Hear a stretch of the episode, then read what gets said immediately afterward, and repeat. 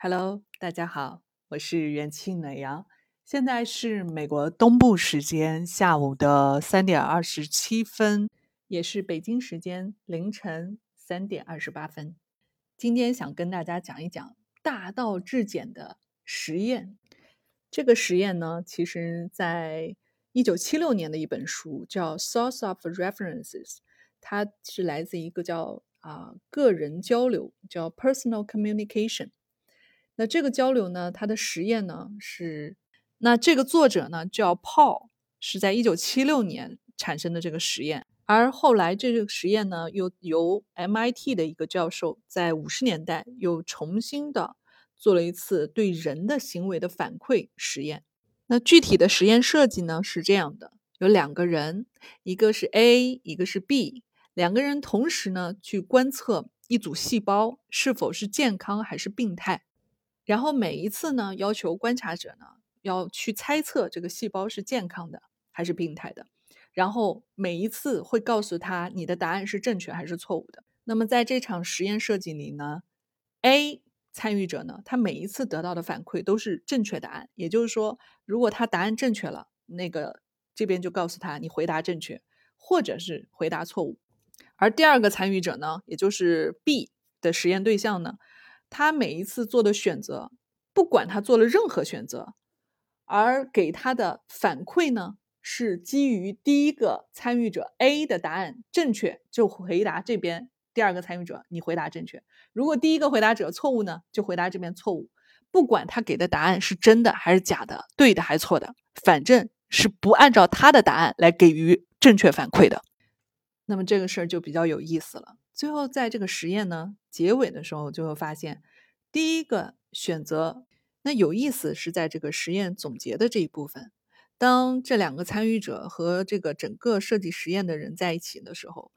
这个 A。就开始总结出一个非常简单明确的解释，而参与这个实验者的 B 呢，他则编出了一套就非常复杂而且很有道理的一套理论，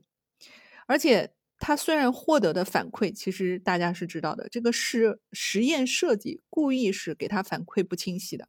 所以呢，实际上他的反馈也是不太可靠的，而且他并不认为。也不知道他的经验其实都是错的，而最有意思的部分是，当这两个参与实验的两个人在一起互相交流的时候呢，而开始总结出自己很简单、很朴素的道理的解释的这个参与对象，反而被第二个这个人的总结理论一下子给折服了。特别是当他说的玄乎其神、非常神秘，而且理论非常复杂的时候，一下子就感觉。自己是不是太简单了？觉得自己是不是太幼稚了？有这么简单吗？而当他们做了这第一次的实验总结之后，两个人又再次去做了一遍这个实验。最后做这个实验的结果呢？这个 A 答案正确率依然是百分之八十以上，而这个总结出非常复杂的理论的这个参与者呢，他的错误率依然是随机的。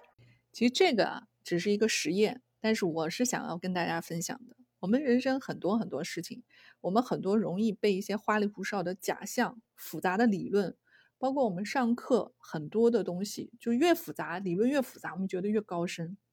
但实际上很多事情往往是大道至简。